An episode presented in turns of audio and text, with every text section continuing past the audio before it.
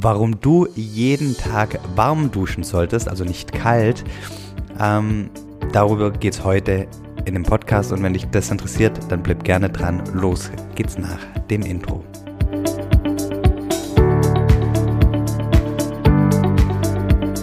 Hallo und herzlich willkommen bei Familienmensch, dem, äh, dem Intro, dem Podcast, der dich dabei unterstützen soll, ähm, ja, ähm, warm zu duschen. Ähm, und natürlich ist es hier kein Aufruf, ähm, warm zu duschen. Ähm, ich möchte hier in dem Podcast natürlich Dinge teilen, ähm, nicht nur die funktionieren, sondern die für mich auch nicht funktioniert haben. Und das ist beispielsweise kalt duschen. Kalt duschen, es funktioniert einfach für mich nicht. Und ähm, ich weiß nicht, ob du es weißt, aber es gibt eine Vielzahl an Coaches, Experten, Trainern, die vorschlagen, jeden Tag kalt zu duschen. Auch die Wissenschaft unterstützt diese Theorie. Und ähm, ja, es, es, heißt, äh, täglich kalt duschen stärkt das Immunsystem, hilft beim Abnehmen, ist gut für die Haare und macht glücklicher.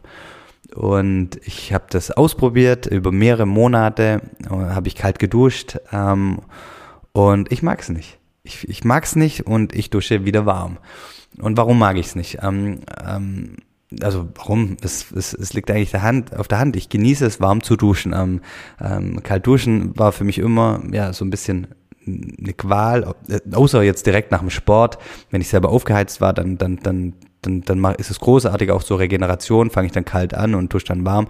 Aber grundsätzlich, ähm, ja, fand ich das unangenehm, war immer eine Überwindung ähm, und ich mag es total gern warm zu, zu, zu duschen. Das ist immer so quasi wie eine Mini-Wellness-Einheit.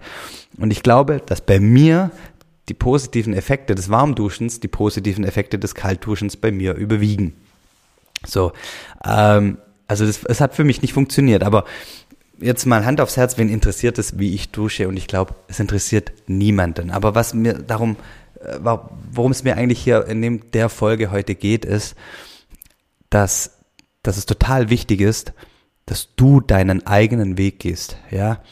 Und ich, ich mache äh, mach ja mit dem Podcast ähm, jede Woche eine Episode und versuche ein paar Impulse aus meinem Leben zu geben, wie du halt Beruf und Familie in Einklang bringen kannst. Und das sind alles Impulse, das sind Tipps, das sind Dinge, die bei mir funktioniert haben oder auch nicht funktioniert haben. Und die darfst du dir gerne anhören.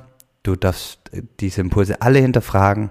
Du darfst sie ausprobieren, wenn du sagst, okay, es hört sich spannend an und darfst sie in deinen Alltag integrieren oder eben nicht. Und ich möchte da einfach wirklich mitgehen auf den Weg. Es gibt so viele erfolgreiche oder vermeintlich erfolgreiche Menschen da draußen und es macht nichts oder es bringt nichts, deren Gewohnheiten eins zu eins zu kopieren, ja.